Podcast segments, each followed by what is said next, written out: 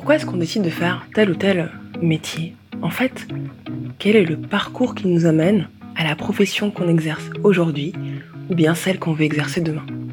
C'est tout un ensemble de questions que je me suis posées depuis que je suis petite. Parce qu'en fait, la vocation professionnelle, c'est quelque chose qui me fascine. À partir de la fin de l'année dernière, lorsque j'ai commencé à me reconvertir, j'ai enregistré le podcast En reconversant. J'ai interviewé différentes personnes au sujet de leur parcours. Je vous invite donc à les écouter et à échanger en commentaire. Bonne écoute. Juin 2020, épisode 9, en reconversant avec Prune. Donc euh, bonjour, est-ce que tu veux bien te présenter? Alors oui, euh, je m'appelle Prune. Euh, Mince, me présenter, oui. Qu'est-ce que, quel a été mon parcours, mes études? Ouais. J'en suis. Alors en fait, j'ai commencé euh, après avoir passé le bac, je suis partie en biologie. Je suis allée jusqu'au master. J'ai fait un master de neurosciences. Yes. Et euh, à ce moment-là, ben, j'étais un petit peu perdue suite euh, au bac. Je ne savais pas trop vers quoi aller et il s'avère que la biologie m'intéressait. Donc j'ai avancé petit à petit dans les études. J'ai avancé, j'ai avancé et chaque année, je me posais la question de est-ce que je continuais et puis c'était peut-être pas le moment de répondre à cette question. Donc j'ai poussé jusqu'à 5 ans. Et ah à la fin de ce master, quand j'ai dû travailler et qu'il n'y avait pas de travail, euh, ou du moins pas dans ce qui m'intéressait, ou qui n'allait pas avec mes valeurs, mhm. ben, c'est là où j'ai un peu tout remis en question et je me suis dit qu'il était peut-être temps de changer. Donc, euh, ben, au départ, je ne savais pas j'étais perdue euh, parce que ça remettait en question 5 ans d'études, euh, ce qui est quand même pas rien. Et du coup, bah, j'ai commencé par travailler en tant que serveuse pendant quelques mois.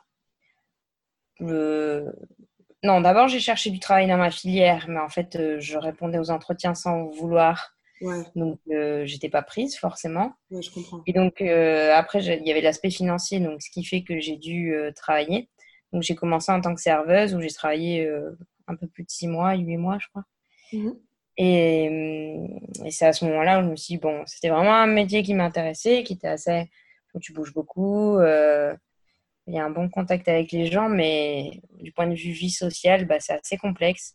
je me suis dit que je ne pourrais pas faire ça toute ma carrière. Et c'est là où je me suis dit qu'il fallait que je, je réfléchisse un peu à concrètement ce que je voulais faire euh, quel type de métier euh, répondrait un peu à mes attentes, où je voulais faire quelque chose d'utile et pas, euh, pas faire un burn-out à 24 ans, qui était ce que j'allais faire au départ, sinon, si je continuais dans la filière où j'étais au début. Mhm. Donc, du coup, en discutant avec une copine d'enfance, elle m'a dit de faire le métier qu'elle faisait, ergothérapeute, donc il y a un métier dans la santé. Et euh, je suis repartie pour trois ans d'études. J'ai quand même fait d'abord avec Pôle emploi un stage d'une semaine d'observation pour être sûre, parce que j'avais un peu peur, euh, bah, suite à cinq ans d'études, euh, de repartir dans quelque chose où ne sachant pas si ça allait me convenir. Surtout que c'est le domaine de la santé, donc c'est avec des gens qui vont globalement mal. à la fois, ça m'intéressait parce que je me sentais utile, et d'un autre côté, ça me faisait peur parce que j'avais peur que ça me euh, oui, que ce soit difficile, peut-être. Oui, que ce soit difficile. Et de comment j'allais prendre les choses. Euh, voilà. Et du coup, bah, j'ai repris mes études euh, pour trois ans. Donc, je suis retournée à l'école avec des gens plus jeunes. Ça n'a pas forcément été.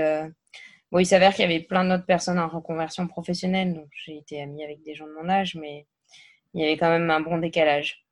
Et en plus, vu qu'avant j'étais à la fac où, où, tu apprends à être assez autonome, euh, et que là, je suis passée dans une école où il y a beaucoup plus de. On est beaucoup plus materné, disons. Mhm. Euh, présence obligatoire, euh, enfin, je sais plus, signature à chaque fois qu'on vient. Pour plein de choses, en fait, on, ou même pour écrire un devoir qu'on devait faire, qu'on devait rendre, il y avait toute la mise en page à suivre. Enfin, on a l'impression de retourner au lycée je vois, je vois un peu ce côté un peu plus euh, où on cadre, en fait, il y a un cadre euh, propre à une formation. Ça. Ouais, ouais, ouais. Et parce qu'en fait, les gens euh, avec qui j'étais sortaient, de, sortaient du bac. Enfin, ils avaient fait un an de médecine, quoi. Donc, ils étaient beaucoup plus jeunes. Donc, c'était normal aussi qu'ils passent par là. Voilà. Du coup... Et donc là, je travaille depuis, ça fait trois ans, je travaille en tant qu'ergothérapeute. Du coup, voilà, j'avais posé la question depuis combien de temps tu es, ergothérapeute? Ouais, trois ans. J'ai travaillé euh, bah, juste après avoir été diplômée, en fait. D'accord. Euh, directement. Et euh, du coup, j'ai posé la question j'ai fait d'autres interviews auparavant et je pose cette question parce que je la trouve assez intéressante de savoir quand tu étais petite, le métier que tu voulais faire, est-ce que tu t'en rappelles oui, oui, oui, je m'en rappelle.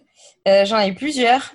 J'ai eu d'abord, euh, alors je ne saurais pas redire l'ordre chronologique, mais j'ai eu d'abord euh, fermière. Fermière Ouais, travailler à la ferme. Ok. Je ouais, ouais, ouais, ouais. Sauf que le petit détail, c'est que j'avais peur des vaches. du coup, bah, c'était assez problématique. Il y a eu ça. Ensuite, après, il y a eu éboueuse. Pourquoi? Parce que j'avais envie de courir après le camion. Je trouvais ça trop stylé de, de, ramasser les poubelles et de courir après le camion et de m'accrocher au camion. Énorme. Ça, c'était vraiment quand j'étais petite. Hein. Ouais, ouais. Au primaire. Et ensuite, euh, il y a eu un passage, je crois, où j'ai voulu faire hôtesse de l'air parce que je ah. prenais beaucoup l'avion déjà. Mhm. Et euh, j'aimais bien les voir euh, bien habillés, faire les mesures de sécurité, je les connaissais par cœur. Peut-être j'ai essayé de m'identifier à elles. Et puis, on m'avait dit qu'il y avait une, une, question de taille. Il fallait faire une certaine taille minimum et j'étais pas dans cette taille. Ah, J'avais mis de côté. Et maintenant, je me dis heureusement parce que c'est pas un métier qui m'aurait convenu concrètement. pas du tout même. Mais bon, c'était une représentation. En fait, je me rends compte que c'était surtout des métiers que j'avais vus et j'avais pas forcément idée. Euh, enfin, que je connaissais. Oui, parce qu'il y a, j'imagine que quand on est petit, il y a un idéal qu'on a sur certains métiers euh, sans vraiment peut-être connaître euh, les, contraintes ou même euh, ce que ça représente. Quoi. Ouais, probablement. Probablement. Et après, oui, quand je suis partie en licence de bio, c'est qu'au départ, j'avais quand même l'idée sûrement d'être un stit. Oui, c'était ça. Je voulais faire un stit. Et donc, sur les deux premières années, j'étais partie là-dedans parce qu'à ce moment-là, il fallait juste une licence mmh. Et entre-temps, bah, euh, au bout des deux ans, euh, je me suis dit non, mais j'ai envie de, partir de l'école, en fait, de, partir de ce schéma. Sachant que bah, mes, parents sont. Enfin, dans ma famille, il y a beaucoup de, profs, donc c'est peut-être ça aussi qui m'avait donné envie. Voilà. Et donc, euh, il se retrouve que j'ai eu plein d'idées quand j'étais petite, et finalement, quand j'ai passé mon bac et à la fin, bah, si, remarque, j'étais partie pour faire un stit, mais, mais quand j'ai continué à avancer, je me suis dit que c'était pas ça. Et ce qui est assez compliqué, c'est que je me suis toujours posé la question de qu'est-ce que je voulais faire vraiment. Et c'est vrai que c'est pas facile à trouver, euh, surtout quand on se dit que ça doit être probablement jusqu'à la fin de sa carrière. On a cette idée-là, oui, de quelque chose de définitif. Quoi. De définitif. Enfin, en tout cas, c'est avant ce qu'on nous disait. Mm. Maintenant, j'ai conscience que ce ne sera pas forcément définitif et qu'on va sûrement changer de métier euh, euh, au fil de notre parcours. Mais quand on était plus jeune, c'est parce qu'on nous disait qu'il fallait trouver quelque chose de stable, avoir un CDI et, et continuer là-dedans jusqu'à la fin. Ouais. c'est ce qu'on nous conseillait pour pas être dans la précarité, avoir euh, des petits contrats sur petits contrats. Ouais. Et du coup, euh, par rapport au métier que là que tu exerces, ergothérapeute. Est-ce, donc depuis trois ans, du coup, est-ce que tu, considères, euh, euh, comment dire, que tu as, eu confiance en toi ou que tu as eu un déclic qui te permet d'avoir confiance en toi dans ce que tu, dans ce que tu fais aujourd'hui? Euh, Confiance en moi, je ne sais pas. Je ne sais pas parce que c'est un métier où on travaille avec l'humain et du coup qui est à la fois très, très intéressant mais qui fait qu'on se remet souvent en question. Surtout qu'on on travaille avec des personnes bah, qui sont, euh, de par euh, ce qui leur est arrivé dans un accident de la vie ou qui sont un peu sur une plaque tournante et leur vie change et nous on les accompagne pour que ça change. Et du coup, euh, bah, des fois on ne sait pas forcément dans quelle direction on va aller. Est-ce qu'ils sont prêts à changer vers où ils peuvent aller? Et ce qui fait que bah, nous on tâtonne aussi avec eux. Puis moi aussi je trouve que bah, bon, maintenant ça fait trois ans, mais je me sens encore jeune dans la profession. Et le mot confiance en moi, je ne sais pas si je, je pourrais dire que je l'ai. Mais j'arrive à en faire abstraction en me disant bon bah j'essaye et on verra bien ce qui se passe. Et puis après, j'échange beaucoup avec les personnes avec qui je travaille pour avoir un, un feedback et savoir si, euh, si on va dans la bonne direction. Mais disons que j'essaye de construire avec eux. Et c'est peut-être ça qui me permet le fait de ne pas avoir confiance en moi, ne pas leur imposer quelque chose, mais plutôt de, de faire avec eux. Et parce qu'en fait, moi-même, des fois, je ne sais pas trop ce qui va être réalisable. Oui, oui, oui. Tu travailles en équipe, quoi. En équipe avec euh, mes patients, ouais. Ouais. Est-ce que, enfin, qui a pu t'inspirer euh, au cours de ta carrière? Euh, Qui a pu m'inspirer? Je dirais. Euh, une question qui est difficile. je sais que j'ai, en fait j'ai des collègues sur qui j'ai de la chance parce que dans mon on est très nombreux là où je travaille il y a beaucoup d'ergothérapeutes comme moi et je, je peux m'appuyer sur des personnes qui ont plus d'expérience ou plus de connaissances. Mmh. Et je sais qu'il y a beaucoup de fois où, euh, quand je bloque, quand je ne sais pas vers où aller, je, je me repose. Enfin, me reposer, peut-être pas bon, mais euh, je me je m'aide de, leur, euh, de leurs expériences, de leurs capacités, de leurs réflexions.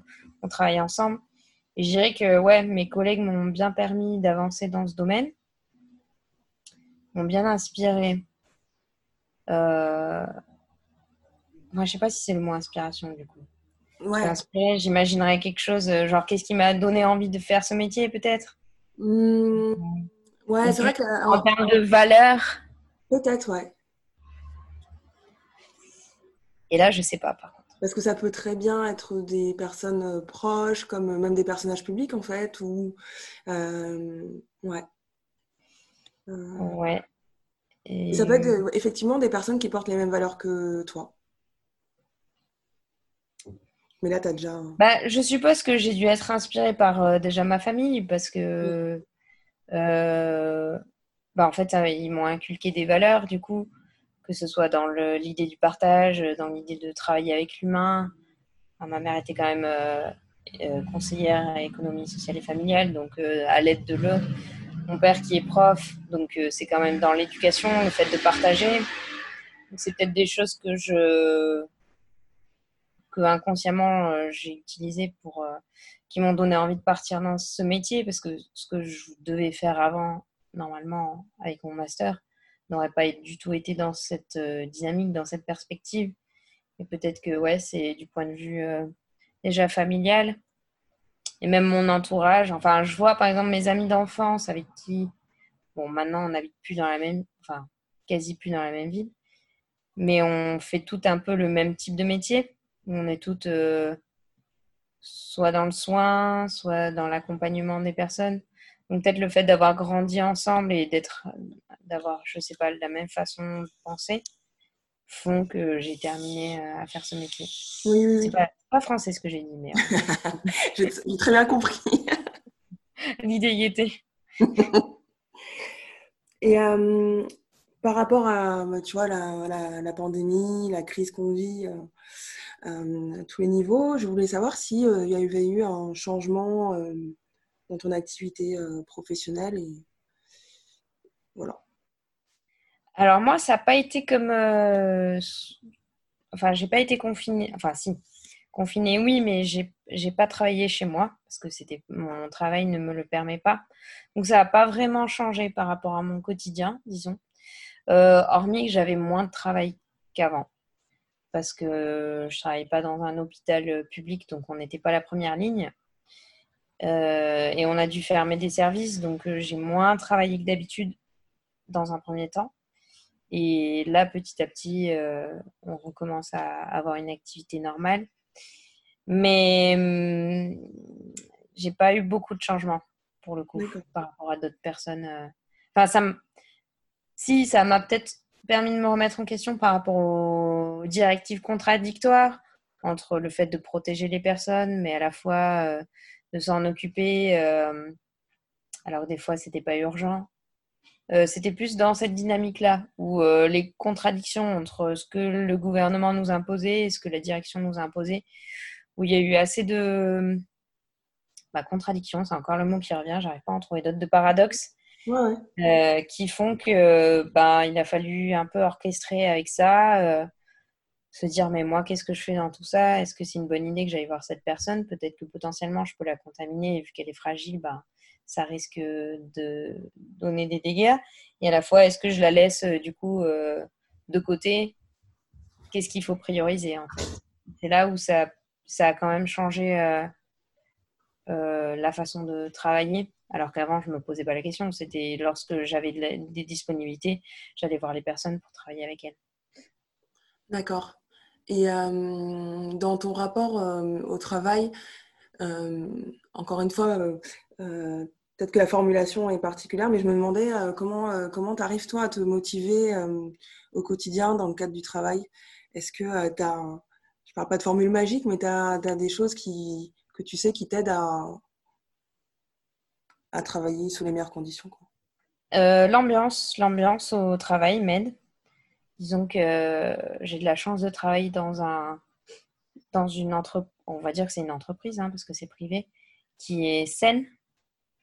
Où, euh, bon, c'est sûr qu'avec la conjoncture actuelle, de toute façon, il y a de moins en moins de fonds pour euh, la santé.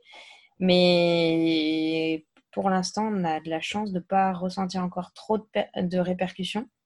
Il y en a, mais c'est il y a quand même une bonne ambiance. Et ça, c'est assez confortable. Euh, travailler en équipe euh, aussi est très agréable. Et c'est ce qui donne envie de, de, retourner. Et puis travailler avec les, personnes, en fait, euh, parce que finalement, même si c'est un métier qui n'est pas connu, il y a quand même une. avec certaines personnes, au bout d'un, enfin, on, on, a des retours positifs sur ce qu'on peut leur apporter. Oui. Et je sais que si un jour je ne vais pas aller travailler, bah, potentiellement, je ne pourrais pas aider la personne à continuer dans son parcours. Et, là où et euh, tu disais que, enfin, ça ne fait pas partie de la liste de questions, mais que ton métier, il n'est pas connu? Euh, Non, il n'est pas connu parce que c'est. Pourtant, c'est n'est pas un métier qui est récent et je crois qu'il date des années au moins 70, me semble-t-il. Alors là, il faudrait revérifier. Hein. Mhm. Mais hum, en fait, il est peu connu parce qu'il n'est pas remboursé par la sécurité sociale euh, euh, en libéral. Du coup, euh, même si des personnes en auront besoin, elles auront rarement des prescriptions de leur médecin généraliste pour voir un ergothérapeute. Ce qui fait que généralement, elles vont voir d'autres professionnels, pour ne pas les citer. Mais,